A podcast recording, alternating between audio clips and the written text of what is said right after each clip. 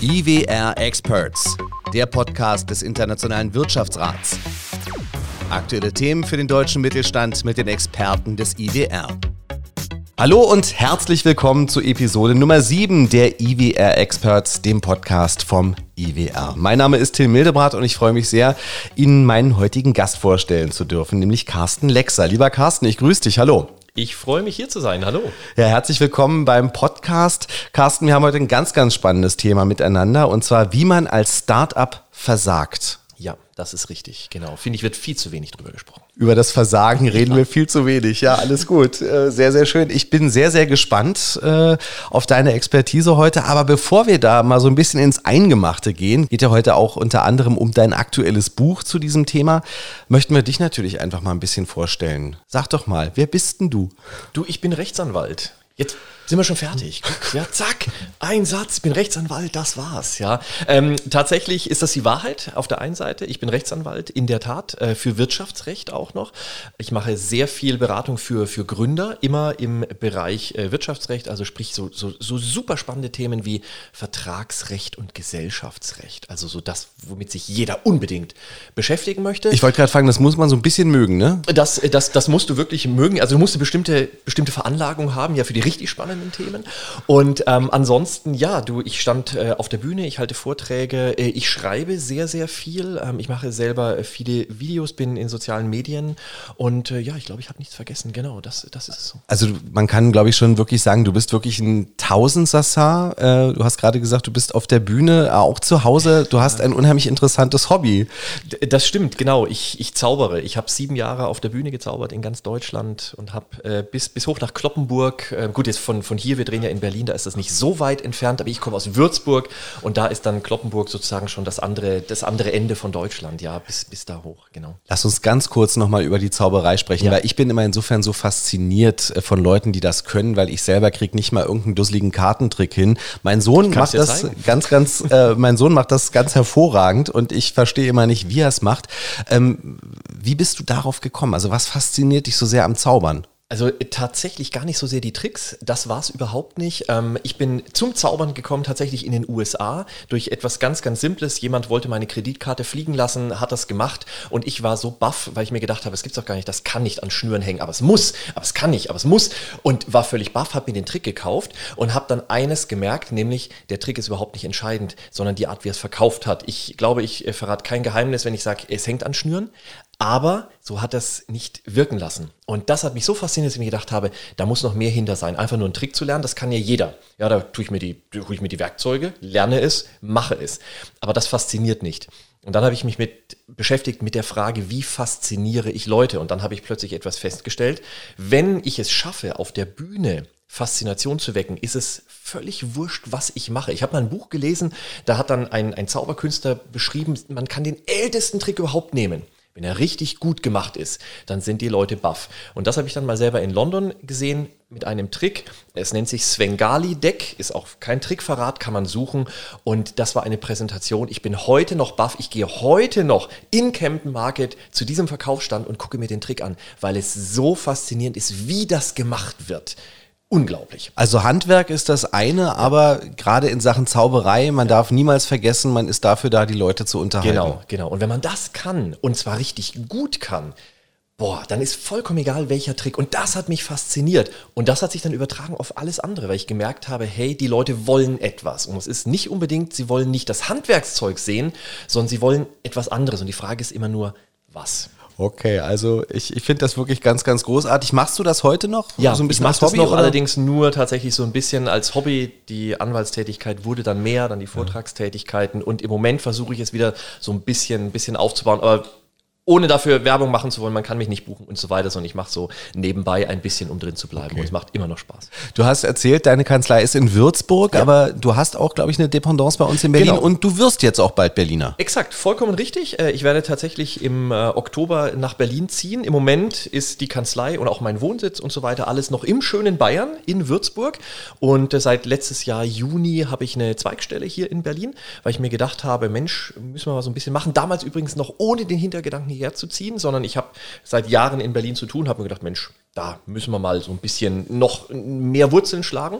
Habe mir dann hier so eine Zweigschnelle zugelegt und dann äh, über den Jahreswechsel stellte sich heraus, äh, ich werde hierher ziehen äh, mit meiner Freundin und äh, jetzt im Oktober wird es soweit sein. Wir sind schon am Planen. Also wunderbar. Ich sage jetzt schon mal herzlich willkommen. Äh, ich kenne selber auch Würzburg ein bisschen und kann mir aber vorstellen, man lässt auch da so zumindest, man sagt ja beim Koffer in Berlin, wahrscheinlich einen Kulturbeutel in Würzburg, weil da ist ja auch schön. Oh, also Würzburg ist, ist wunderschön mit dem Main, ja. Also es ist schon traumhaft Weinland, ja, äh, überall die Weinberge und natürlich auch das Städtchen ist selber sehr, sehr schön. Junge Stadt, 40.000 Studenten. Es ist toll, wirklich. Also wer das hört und sagt, Mensch, Würzburg, habe ich schon immer mal überlegt, definitiv mal hinfahren, am besten in der Sonne, traumhaft. Jetzt sind wir hier heute beim IWR. Möchte dazu auch natürlich immer wieder nochmal sagen, wir sind hier in den Räumlichkeiten vom IWR in Mitte und halten selbstverständlich den Corona-Abstand natürlich ein. Absolut. Das muss man ja in diesen Tagen halt eben auch immer nochmal erwähnen. Äh, wie ist denn deine Verbindung zum IWR?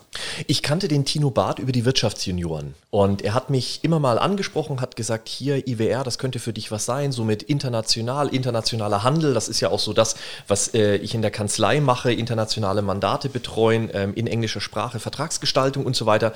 Und ähm, ja, im letzten Jahr äh, war es dann so, als ich hier die Zweigstelle errichtet habe, habe ich ihn mal kontaktiert und habe dann gesagt, Mensch, ähm, du hast doch immer gesagt, hier, es gibt da Möglichkeiten im IWR mitzuwirken jetzt wäre ein guter Zeitpunkt. Und dann hat er gesagt, Mensch, du für Startups und diese Zusammenarbeit Startups und KMUs, da wäre es doch super, im Expertenrat mitzuwirken. Und dann habe ich gesagt, oh, tolle Geschichte, können wir machen. Und so bin ich dann tatsächlich final zu ihm gekommen. Aber ich kenne den Tino bestimmt schon als, als dann Vorsitzenden ähm, oh, vier, fünf Jahre bestimmt schon. Okay, alles gut. Also wissen wir auch, du bist quasi einer von uns, können wir dann in dem Moment das, natürlich das, sagen. Das ja? kann man sagen, ja. Ja, ja. hier alle Experten bei den ja. IWR Experts.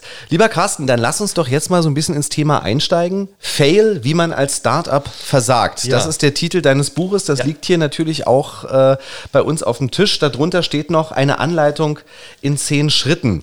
Ähm, wie bist du denn äh, auf dieses Buchthema gekommen?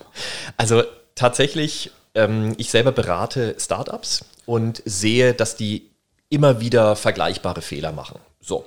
Und das habe ich schon, schon lange im Kopf gehabt und habe dann irgendwann gedacht, Mensch, das müsste man mal so zusammenschreiben. Und jetzt ist dann, als ich ein bisschen recherchiert habe, was gibt es an Material und so weiter, dann sind mir zwei Dinge aufgefallen. Zum einen, es gibt viele Erfolgsbücher, wie man als Startup ein, ein Startup gründet, wie man das führt und so weiter.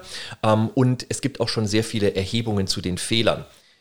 Eines gibt es nur nicht, nämlich das Thema mal so von der Fehlschlagseite zu beleuchten. Also tatsächlich sich mal hinzustellen und zu sagen, ähm, ihr macht doch alle Fehler, dann macht es doch wenigstens mal richtig. Und äh, genau das habe ich dann auch in dem Vorwort geschrieben. Äh, wir, wir scheitern viel zu uneffektiv ja, äh, oder uneffizient, je nachdem, wie man das betrachtet.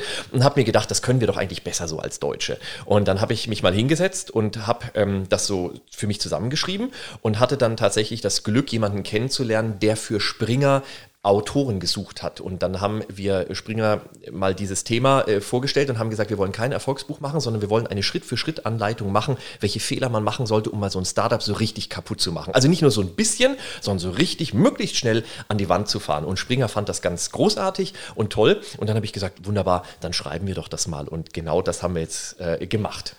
Für wen ist denn dieses Buch? Ist das jetzt für Leute, die sagen, Mensch, ich habe total Lust, selber jetzt ein Startup zu gründen oder ich habe gerade ein Startup gegründet oder für wen hast du das Buch geschrieben? Also tatsächlich für Gründer, sowohl die, die sich mit dem Gedanken tragen, ein Unternehmen zu gründen, als auch die, die vielleicht erst vor kurzem gegründet haben und die sich einfach Gedanken darüber machen, woran kann man denn scheitern. Denn das ist ja eigentlich oftmals so diese, diese, diese Thematik, die man im Kopf hat, nämlich Mensch, was könnte denn schiefgehen? So, und dann holt man sich normalerweise so ein Buch, so ein Erfolgsbuch und das sagt einem dann, äh, mach das, dann wird's gut, mach das, dann wird's gut und so weiter. Und ich habe mir gedacht, nee, ähm, wir beschreiben tatsächlich mal die Fehler und überspitzen das Ganze. Das ist die Idee hinter diesem Buch. Es ist mit sehr viel Witz, mit sehr viel Ironie geschrieben, also wirklich, die, der Sprachduktus ist die ganze Zeit immer gleich, ja, äh, schau einfach, dass du schön versagst. Und so wird das dann dargestellt. Also tatsächlich vom Anfang, also sprich, was ist so die erste Überlegung? Bin ich überhaupt ein Unternehmer? Das ist so das allererste. Diese Frage stellen sich ganz, ganz viel überhaupt nicht, sondern die finden es cool zu gründen oder was auch immer.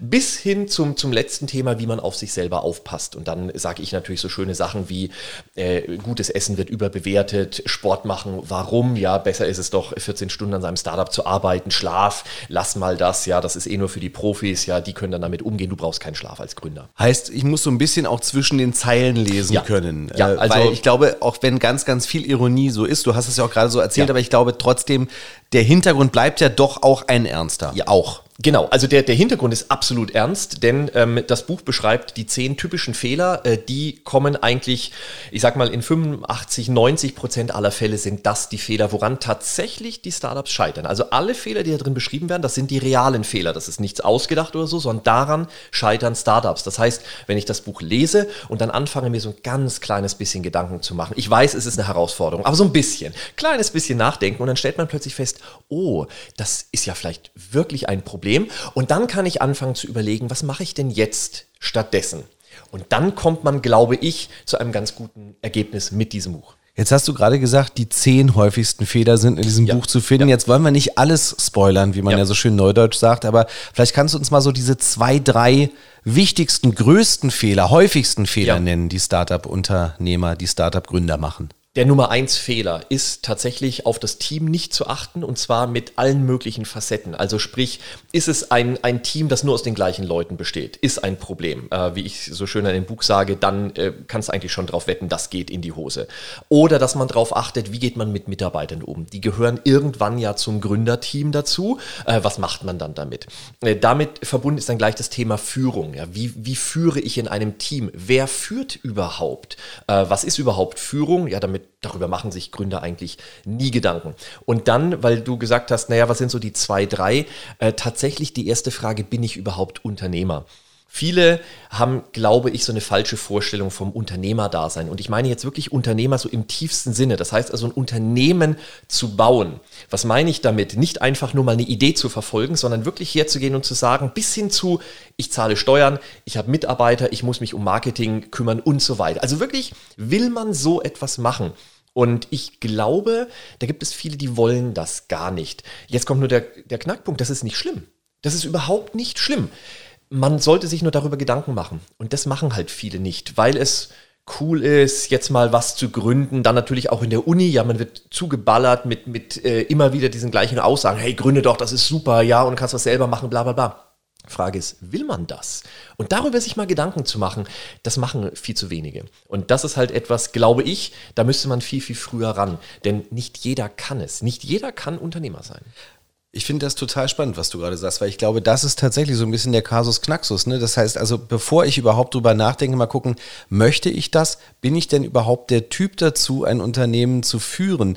Ähm, ich glaube, da geht es ja gar nicht unbedingt immer nur darum, dass ich ein knallharter Hund sein kann. Ja, es geht, es geht um zum Beispiel um Drucksituationen. Ja, nimm, ich habe ganz, ganz viele Mandanten, ja, da, die haben einen großen Kunden. Der zahlt jetzt plötzlich mal nicht. Zum Beispiel jetzt wegen Corona. Was mache ich denn jetzt? Ja, jetzt kommt kein Geld rein. Meine Mitarbeiter wollen aber zum Beispiel ihr Gehalt. Ja, die nächste äh, Tranche für, keine Ahnung, das Internetmarketing wird jetzt aber abgebucht. Was mache ich denn? Ja, dann kommt Panik auf. Wie gehe ich damit um? Und jetzt die Frage, kann ich das überhaupt? Manche, die kriegen schon, schon Schweißausbrüche, wenn sie nur hören, wie, ich krieg nicht jeden Monat mein Geld. Ja, wenn das doch mein Problem ist, dann glaube ich, bin ich als Unternehmer wahrscheinlich nicht so ganz optimal geeignet. Das kann man in den Griff bekommen. Auch hier wieder muss man betonen, das ist erstmal nichts Schlimmes. Ich muss mir nur, glaube ich, darüber mal im Klaren werden. Ich muss mir mal darüber klar werden, es gibt diese Situation überhaupt, was mache ich dann? Ja, oder auch, ich habe eine Kundenbeschwerde. Ja, bringt mich das gleich auf die Palme, so nach dem Motto, ey, die Kunden, das sind alles Deppen. Ist das etwas, was mir Sorgen macht? Oder ist das etwas, wo ich sage, aha, der Kunde hat eine Beschwerde. Wie gehe ich jetzt damit um? Wie fange ich den Kunden wieder ein? Ja, der, der Kunde droht mir, er verklagt mich. Ja, ich hatte heute hier einen Termin in Berlin, wo dann gesagt wurde, ja, dann drohte uns eine Klage. Okay, was mache ich denn jetzt damit? Kriege ich jetzt Schweißausbrüche oder sage ich mir, jetzt warten wir erstmal ab, jetzt rufen wir den Kunden erstmal an. Ja, kann ich das? Kann ich den Kunden anrufen? Kann ich mit ihm sprechen? Der schreit mich vielleicht erstmal an. Jetzt muss ich erstmal eine Minute abwarten, bis der sich wieder beruhigt hat. Und dann wird es aber plötzlich besser. Aber kann ich das? Und diese Frage kann nur jeder für sich selber beantworten. Vielleicht mit Hilfe eines Coaches, kann ich auch locker sagen. Nicht unbedingt mit mir, ich bin kein Coach. Aber sich einfach damit mal zu beschäftigen, sich mal darüber Gedanken zu machen und zu sagen, Mensch, was könnte denn auf mich zukommen überhaupt? Ist das alles nur so rosig? Ist das alles nur so cool? Ist das Behördengänge macht mir das Spaß, ja, mal den Förderantrag auszufüllen. Ich kenne Leute, die finden das gigantisch. Warum? Weil die sagen, Mann, da kriegt er nach einen Haufen Geld. Ja, natürlich setze ich mich einen Tag hin und fuchs mich rein. Super, super. Das wird dir viel helfen, weil vielleicht machst du irgendwann eine Ausschreibung und so weiter. Und dann ist das ein echtes Asset. Ja, aber das muss man wollen. Manche wollen es halt nicht. Ich komme nochmal zurück zum Zaubern, was du vorhin gesagt hast. Also Handwerk ist das eine, Performance ja. das zweite. Ich glaube, das sehen wir hier auch in diesem Moment wieder, oder? Ja, ja, also es ist du, du musst viel, viel mehr können, also auch viel, viel Soft Skills, die oftmals in, in so diesen, diesen typischen, ja, was weiß ich, bei irgendwelchen Gründerzentren, ja, dann, dann geht es um Ideen, ja, Ideen finden und dann daraus ein Unternehmen machen. Meine Güte, also ganz ehrlich, wenn es immer nur um die Idee geht, ja, dann hätten wir nur noch Unternehmensgründer, weil ich glaube, jeder hat irgendwelche Ideen. Aber was mache ich tatsächlich? Ja, äh, wie, wie gehe ich ran, wenn ich eine Idee habe? Was mache ich denn jetzt damit? Jetzt muss ich die zum Beispiel vermarkten. Jetzt muss ich irgendwie wollen. Jetzt kommt das nächste. Ich muss mit Menschen umgehen können. Ich muss, ich muss mich verkaufen. Ich muss mein Produkt verkaufen. Das heißt, ich muss plötzlich raus. Ich muss mich mal auf eine Messe stellen. Ja, wenn ich jetzt jemand bin, der permanent am liebsten nur in seinem Keller tüftelt, dann habe ich ein Problem. Jetzt kommt der Gag. Dafür gibt es Lösungen. Vielleicht brauche ich jetzt einen Partner. Aber da muss ich erstmal drauf kommen. Ich muss also auch mich selber mal ein bisschen einschätzen können. Spannendes Thema. Echt man lernt unheimlich viel über sich als Unternehmer. Das glaube ich gerne. Carsten, jetzt haben wir gerade schon so ein bisschen über die Fehler gesprochen, ja. äh, die man da machen kann. Äh, lass uns das doch mal drehen. Ja. Ähm, was sind denn eigentlich aus deiner Sicht Tipps für den erfolgreichen Start eines Startups?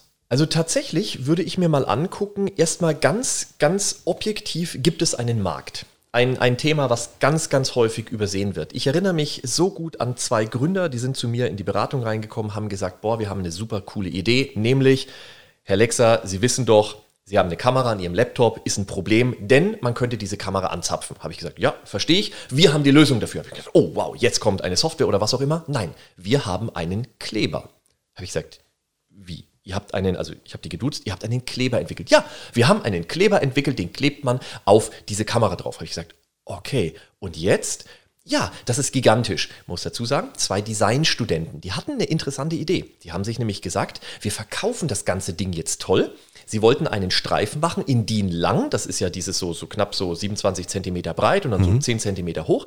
Da machen wir 10 von diesen Klebern drauf, designen das so im Apple-Style und dann verkaufen wir das für 7 Euro. Da habe ich zu denen gesagt, jetzt nur mal eine Frage. Die Idee ist cool, aber wer kauft es?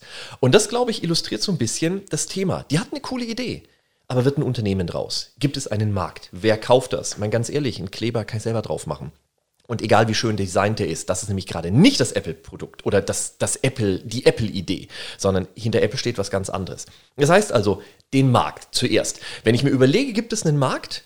Super Geschichte. Punkt Nummer eins. Wann wird man dann noch erfolgreich? Ich habe die passenden Leute. Ja, gut sind heterogene Gründerteams. Super Geschichte. Ja, da ist dann die Rampensau dabei. Das ist der, der rausgeht und das Produkt vertickt. Dann habe ich jemanden dabei, der vielleicht gut mit Zahlen ist. Ja, der kann dann die Buchhaltung. Der mag vielleicht plötzlich so etwas wie Steuern. Ja, brillant. Und dann habe ich vielleicht noch jemanden, der ist einfach super mit Menschen der ist doch perfekt für das Thema Personal. Ja, wenn ich die drei schon mal zusammenbringe, dann habe ich einen Markt und ich habe vielleicht auch noch die entsprechenden Geldmittel. Ja, das ist doch super. So kann ich doch mal starten in den Markt. Ist doch eine, ist doch eine tolle Sache. Das bringt Erfolg. Also richtig mit Struktur. Mit Struktur. Ganz wichtig. Damit meine ich nicht herzugehen und zu sagen, ich plane erstmal alles 130 Prozent durch. Irgendwann muss ich nämlich auch mal anfangen. Ja, das wäre vielleicht so mein letzter Tipp. Irgendwann mal loszulegen. Nicht 130-prozentig zu planen. Okay. Dann kommt Erfolg. Bedeutet im Umkehrschluss aber halt eben auch zum Beispiel jetzt gerade, ich sag mal, wenn, wenn halt eben drei Kumpels zusammensitzen und halt eben so eine ominöse, tolle Idee haben, die müssen sich halt eben auch einmal ganz, ganz tief in die Augen schauen äh, und halt eben auch mal überlegen, ob man denn tatsächlich äh, diese drei Personalien so besetzen kann, wie du sie gerade beschrieben hast. Ja. Oh ja. Wenn ich das nicht habe, heißt ja nicht, dass ich aufgeben muss, sondern muss ich wahrscheinlich das Team erweitern. Ich muss eventuell das Team erweitern. Ich muss mir überlegen, vielleicht passt auch jemand nicht in das Team rein. Also Team ist, ist eines der, der Dreh- und Angelpunkte. Deswegen interessieren sich auch Investoren so gerne für das Team, weil die genau wissen, eine Idee muss nicht super gigantisch sein. Die kann mittelmäßig sein. Wenn ich ein geiles Team habe, kann ich die super verkaufen. Habe ich eine brillante Idee und ein Schrottteam, dann wird da nichts draus, weil ich kriege die PS gar nicht auf die Straße. Das Team wird sich irgendwann verzetteln, wird streiten oder andere Interessen bekommen. Ich hatte einen Fall, da waren es drei Gründer, einer der beiden Geschäftsführer, der hat dann plötzlich ein Haus gebaut. Jetzt könnte man sagen, ja, wo ist das Problem? Ist ganz einfach. Der musste die Raten bezahlen. Und das Startup, was die gegründet hatten, hatte noch nicht genügend Einnahmen für jeden in ausreichender Menge. Ja, der ist dann plötzlich angekommen mit, hey, wir müssten Vorträge halten, hey, wir brauchen extra Produkte. Die anderen haben sich gewundert, warum macht der das? Die wussten nicht, dass der das Haus gekauft hat. Das kam dann irgendwann plötzlich raus. Und dann haben die festgestellt, oh Moment, jetzt braucht er Geld. Und das hat er dann irgendwann zugeben müssen. Ja, dann hat er sich nicht mehr voll auf das Startup fokussiert. Und daran ist es übrigens zerbrochen. Es gibt es auch nicht mehr. Zwei Jahre waren die da. Die Prototypen haben sie gerade noch so fertig bekommen.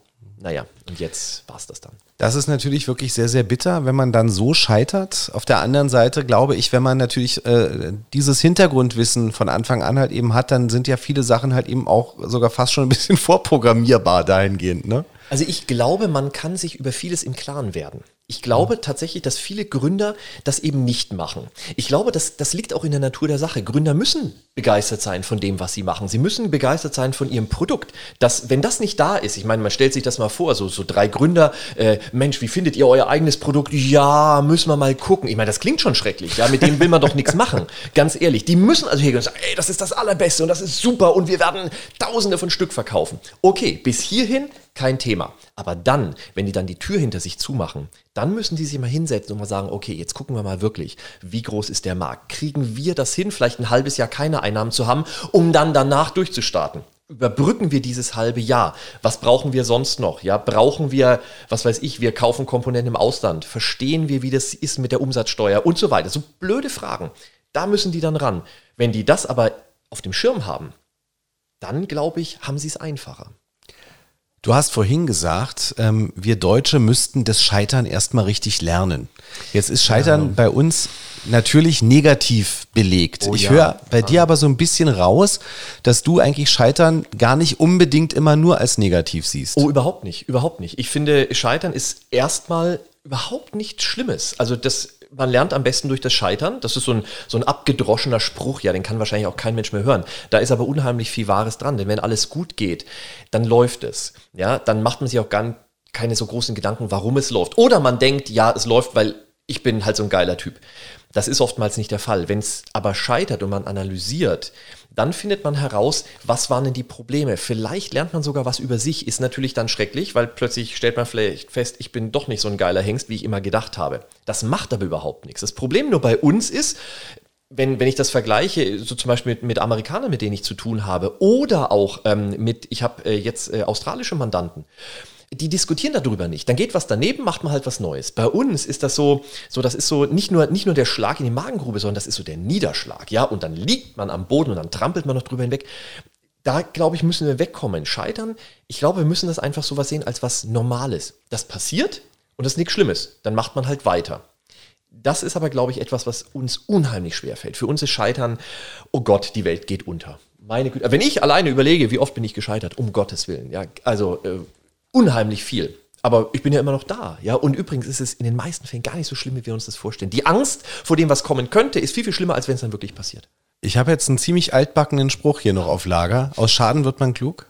Oh ja, glaube ich, glaube ich. Wenn man sich nicht äh, sagt von Anfang an, um Gottes Willen, ähm, der Schaden ist das Allerschlimmste, was mir passieren kann, sondern wenn man das genauso hinnimmt, so, ja, okay, ist was passiert? Ja, ich bin hingefallen, dann stehe ich halt wieder auf. Und dann passiert was ganz Schreckliches. Man stellt nämlich fest, ups, ja, die Hose ist ein bisschen dreckig, aber sonst ist eigentlich gar nicht so viel passiert. Ganz wichtig, das muss ich an der Stelle natürlich sagen, es gibt auch ganz, ganz schreckliche Scheiterungsfälle. Ja, die gibt es. Ja, also jetzt darf man nicht, nicht, dass man dann hier am Ende von diesem Podcast dann ausmacht sagt, ey, was ist denn Alexa für ein Depp hier? Also es gibt schlimme Fälle und die blendet er aus. Nee, überhaupt nicht. Ich glaube nur, die sind nicht so wahnsinnig häufig. Und auch bei einem selber wird man feststellen, ja, es gibt schlimme Fälle. Meine Güte, Insolvenzen persönliche Insolvenz, also Privatinsolvenz. Ja, absolut, um Gottes Willen, ist was ganz, ganz Schreckliches. Nur, da kann man bis zu einem gewissen Punkt vorsorgen. Das geht. Und das sage ich nicht, weil ich Anwalt bin, sondern das kann man machen. Ja, ich kann mir halt überlegen, hey, behalte ich vielleicht ein bisschen Geld zurück, weil, wenn es daneben geht, muss ich halt erst wieder Fuß fassen. Dafür brauche ich halt Geld für die Miete.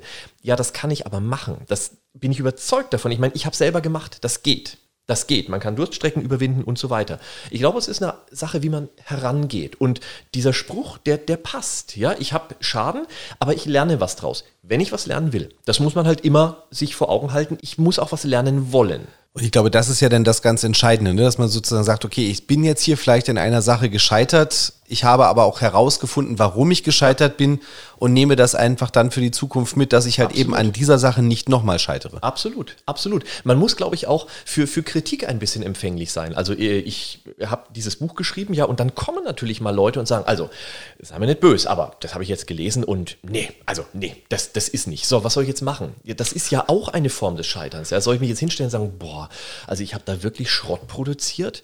Könnte ich. Ja, aber da wird es immer welche geben. Ja, es wird immer Leute geben, die sagen, nee, also das Buch taugt nichts. Ja, ähm, und meine Güte, es gibt äh, Rezensionen bei Amazon. Ja, da schreiben es die Leute auch noch hin. Ja, so, was soll ich jetzt machen? Soll ich jedes Mal weinen? Nö, mache ich nicht. Was ich aber machen kann, ist in der Tat, ich kann mal gucken, hey, was haben die für ein Argument? Vielleicht lerne ich was draus. Vielleicht nehme ich etwas mit und ich kann dir sagen, andauernd. Ja, die Leute sprechen mit mir, erzählen mir, warum sie es nicht gut finden. Das ist halt wichtig.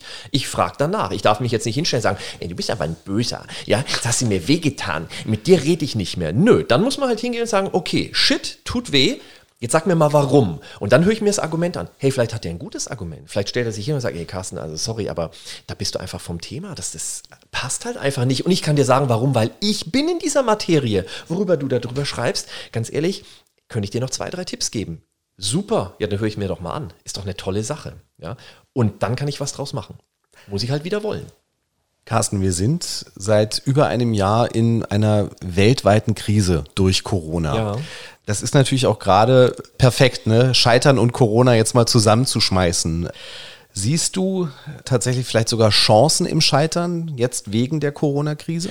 Also ich sehe grundsätzlich immer Chancen, deswegen äh, ich sehe sie auch hier. Äh, ich sage dir auch, warum ich sie sehe, weil ich glaube, dass äh, Corona uns dazu zwingen wird, Dinge anders zu machen. Und dafür werden wir Lösungen brauchen. Also nimm, nimm so simple Sachen wie äh, Zoom-Calls. Ja, Zoom-Calls kann ich dir zum Beispiel sagen, als die dann, als es hieß, jetzt machen wir Zoom-Calls, habe ich mir gedacht, okay, gut, ähm, da ist nichts Neues dabei. Warum? Ich habe meine Kanzlei für über zehn Jahren gegründet. Das erste, was ich mir zugelegt habe für die Kanzlei, war ein Skype-Account. Den gibt es auch immer noch, natürlich. So, also man findet die Rechtsanwaltskanzlei Lexa auf Skype. So, und dann habe ich mir gedacht, ist ja uninteressant. Aber jetzt kommt doch der springende Punkt. Wir sitzen jetzt alle vor diesen Dingern und dann stellte sich plötzlich heraus, Mensch, wie sehen wir eigentlich in so einem Zoom-Video aus?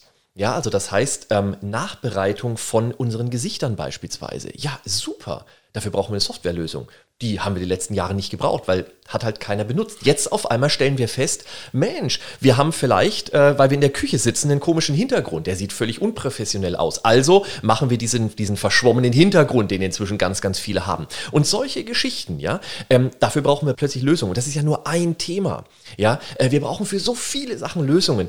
Ah, ein, ein absoluter Wahnsinn. Auf der anderen Seite wird es natürlich Unternehmen geben, die werden auf der Strecke bleiben. Ja, und das wird problematisch werden, definitiv. Wie wird denn Corona zum Beispiel die Start-up-Szene verändern? Also äh, ich glaube, zum einen wird äh, die Internationalität zunehmen. Warum? Weil es einfach plötzlich selbstverständlich ist. Ja, ob ich jetzt einen Zoom-Call mache mit einem Deutschen oder mit einem Inder, ist eigentlich völlig egal. Also ich glaube, da wird es zunehmen. Dann glaube ich, es werden so Themen zulegen, die jetzt sehr stark mit der Digitalisierung in Verbindung stehen. Also alles so Sachen wie zum Beispiel äh, Mobilität. Ja, ähm, E-Health wird unheimlich zulegen, einfach weil ich dort diese Stärken, die vielleicht vorher gar nicht so eine große Rolle gespielt haben, plötzlich geballt vor Augen geführt bekomme. Und ich gebe dir noch eine Sache, Handwerk. Hört sich erstmal ganz, ganz komisch an, aber ich kann dir sagen, wir haben ganz, ganz viele Mandanten, die haben plötzlich etwas gesehen. So ganz simple Sachen wie zum Beispiel Besprechungen mit ihren Mitarbeitern. Ja, früher sind die alle in den Betrieb gefahren, da gab es morgens die Besprechung, da wurde denen gesagt, hey, das sind eure Kunden, das sind die Aufträge, die arbeitet ihr jetzt ab. Ja, jetzt plötzlich stellen die fest, oh, wir könnten das ja unseren zum Beispiel Monteuren zu Hause schon zuspielen, dann gucken die nur noch auf ihr Handy drauf, bekommen direkt Anfahrtsweg zum Kunden und so weiter. Die müssen gar nicht mehr in den Betrieb kommen. Ja, jetzt sind die dort, haben das gemacht. Jetzt brauchen sie ein Tool, wo, wo sie ihre Tätigkeiten eintragen. Ja, wie geil wäre es, wenn ich das doch gleich mit einem Rechnungsprogramm verknüpfen könnte. Und dafür jetzt Lösungen zu präsentieren. Und zwar verständliche Lösungen. Nichts irgendwie hochtechnologisches, sondern mit einer tollen Bedienoberfläche super. Also das bin ich überzeugt, wird boomen. Das wird, das wird der absolute Wahnsinn werden. Und ich glaube, das ist auch etwas, was wir doch als äh, zumindest ein bisschen Positives aus dieser Krise doch eigentlich jetzt auch schon mitnehmen können. Ne? Oh, oh, definitiv. Ja, also wenn wir uns jetzt nicht hängen lassen, ich glaube, äh, diese, diese Krise wird uns ganz, ganz viele Sachen zeigen. Ja, geh in den Bereich Bildung, ja, äh, E-Learning wird, wird der absolute Knaller werden, weil wir plötzlich sehen, einfach weil wir es müssen, äh, wir müssen nicht permanent in, in Schulen oder Universitäten rennen. Wir können auch von zu Hause aus lernen.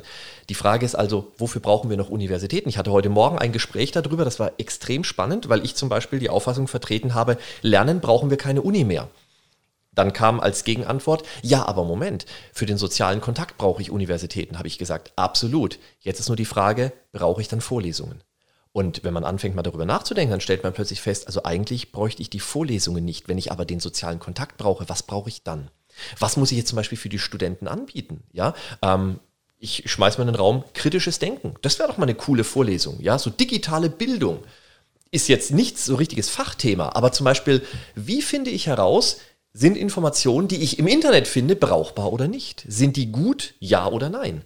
Dieses Auseinanderhalten extrem schwierig. Ja, welche Tools kann ich einsetzen, um herauszufinden, eine Information ist zum Beispiel die Wahrheit. Ja, und wir wissen ja, Wahrheit ist relativ. Aber wann passt sie in einen bestimmten Kontext, wann nicht? Ja, also wenn ich jetzt überlege, ich als Jurist, ich habe Fachinfos an der Uni gelehrt bekommen. Aber spannend wäre doch mal sich zu überlegen, äh, wie finde ich es heraus, welche Fachinformationen wirklich passen. Und dann, nächster Schritt, wie stelle ich mir mein eigenes Curriculum zusammen?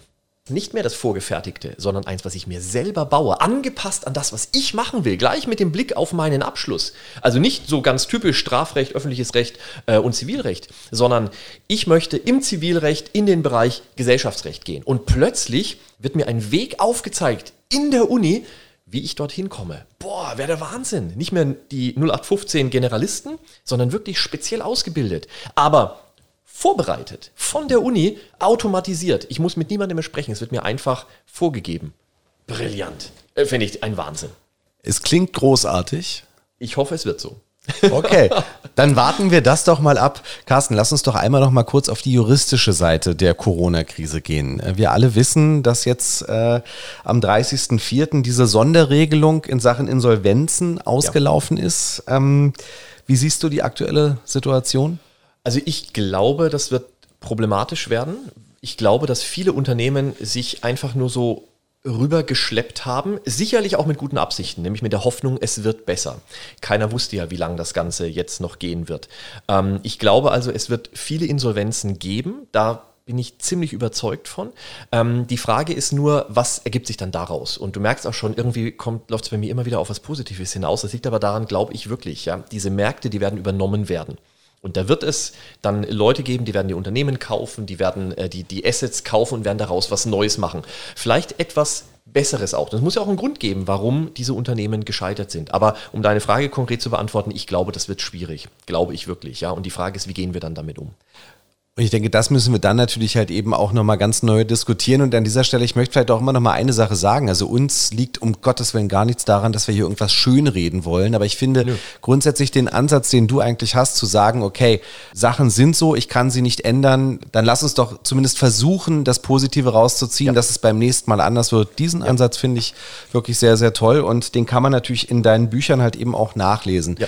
Apropos, Bücher. Äh, ja. Du hast ja nicht nur dieses eine Buch, Fail, wie man als Startup versagt, ja. geschrieben. Äh, du hast ja auch noch ein paar andere auf dem Markt. Wie bist du denn eigentlich dazu gekommen? Du schreibst gerne. Ich, ich schreibe in der Tat gerne und hatte das Glück, ich habe äh, jemanden kennengelernt, das ist ein Autorenscout, der sucht Autoren für Verlage und bin mit dem ins Gespräch gekommen ähm, und äh, habe dem dann verschiedene Ideen vorgeschlagen. Und er hat diese Ideen, drei Stück waren das damals, an äh, Springer geschickt, weil er gesagt hat, der Springer Verlag könnte dafür spannend sein. Es gibt dort eine Reihe, Fit for Future heißt die. Da werden bestimmte Themen angerissen und, und ähm, ja, in einer gewissen Kürze, das sind normalerweise so Bücher im, im DIN A5-Format, 100 Seiten, Pi mal Daumen, und äh, da würden die gut reinpassen. Und äh, Springer Verlag, und das war mein Glück, fand nicht nur eine dieser drei Ideen gut, sondern alle drei und hat dann gesagt, Mensch, ähm, schreiben Sie. Und dann habe ich mich hingesetzt und habe gesagt, okay, weil Springer wollte dann wissen, bis wann können Sie das denn fertig machen? Und dann habe ich ein, ein sehr ambitioniertes äh, Programm mir überlegt. Ich habe mir dann nämlich gedacht, okay, wie schnell schaffe ich denn das mit dem Schreiben? Und äh, ja, das kriegen wir hin in einem Jahr. Und dann habe ich mich hingestellt und habe denen mal ganz so, wie ich das halt so mache, so optimistisch, in einem Jahr kriege ich die, die drei Bücher hin. Und äh, ich muss gleich dazu sagen, nein, hat nicht ganz funktioniert. Ich habe anderthalb Jahre gebraucht für die drei Manuskripte. Tatsächlich aber sind dann in einem Jahr vier Bücher erschienen, weil ich nämlich dann sogar noch ein viertes geschrieben habe bei Springer. Und ähm, ich habe dann auf LinkedIn ein Posting gemacht und habe dann äh, so sinngemäß geschrieben, ähm, man hat gesagt, man könnte in einer Pandemie nicht drei Bücher veröffentlichen. Äh, ich habe geantwortet, vielen Dank an Springer äh, und habe dann ein Foto mit diesen drei äh, Büchern gepostet. Ähm, und das war mein, mein meist gesehenes Posting überhaupt, das ich jemals auf LinkedIn gemacht habe. Und ich bin schon Jahre auf, auf LinkedIn. Also es war wirklich äh, verrückt, ähm, was ich auch an, an Rückmeldung bekommen bekommen Es war irre. Und wie gesagt, es waren erst drei. Also es kommt noch eins. Habe ich mir aufgehoben. So, so als, als Bonus kommt dann im nächsten Monat. Okay, alles gut. Ähm, über das Aktuelle haben wir gesprochen. Fail, wie man als Startup versagt. Um was geht es denn bei den anderen beiden, die davor schon veröffentlicht worden sind? Ähm, das zweite ist ein, ein Buch mit, mit Tipps zu Verträgen. Also wie kann jemand, der nicht Jurist ist, ähm, Verträge besser machen? Wir haben festgestellt, weil das ist ja auch meine Profession, wir gestalten Verträge, ähm, dass es immer wieder typische Fehler gibt, einfach bei, bei Verträgen. Also es geht nicht um spezielle Verträge, sondern Verträge im Allgemeinen allgemein. Daraus habe ich dann ein, ein Buch gemacht und das letzte Buch war etwas, ähm, das war so ein, so ein Herzensthema, auch wieder was Optimistisches, nämlich Digitalisierung. Aber eben nicht von der Technikseite, sondern was muss man als Mensch mitbringen, damit man jetzt in diesem digitalen Zeitalter, im Zeitalter der Digitalisierung Erfolg haben kann. Äh, welche Fähigkeiten braucht man? Und dann habe ich das mal zusammengeschrieben, habe mal so die Trends aufgezeigt. Ähm, ich habe sehr, sehr viel gemacht. Ich habe 2017 äh, für die Wirtschaftsunion hier einen Kongress in Berlin geleitet. Äh, mit 400 Delegierten aus den G20-Staaten und ähm, habe wahnsinnig viel gesehen und habe mir gedacht, das, das muss man mal so ein bisschen zusammenbringen, so verständlich geschrieben. Und, und das waren diese drei Bücher. Und Springer fand die, fand die super, fand die Ideen, wie ich das schreiben wollte, super und hat gesagt, Herr Lexa, machen Sie. Und habe ich gesagt, ach du liebe Güte, jetzt muss ich es ja echt schreiben. Und dann habe ich geschrieben. So. Oh, aber ich glaube, du bist doch damit sehr, sehr zufrieden, oder? Ich bin, ich bin sehr happy. Die Bewertungen auf Amazon sind gut und äh, wie gesagt, dann waren die drei da. Dann kam das vierte, das habe ich jetzt mit einem Kollegen zusammengeschrieben. Da geht es um Präsentationen für Gründer, wie man besser präsentiert. Auch wieder alles aus der Praxis. Und ich glaube, die Leser finden es gut. Also zumindest so, was ich an Rückmeldungen bekomme. Und da haben wir auch schon eine Sache rausgehört. Also man kann zum Beispiel deine Bücher einfach bei Amazon kaufen. Ganz zum normal. Beispiel Carsten Lexa, Carsten mit C geschrieben. Genau, genau. Oder natürlich sagen. bei Springer selber. Ja, ich muss ja ein bisschen betonen. Äh, natürlich, man kann es bei Amazon kaufen, aber auch bei Springer gibt es das. Gleicher Preis übrigens.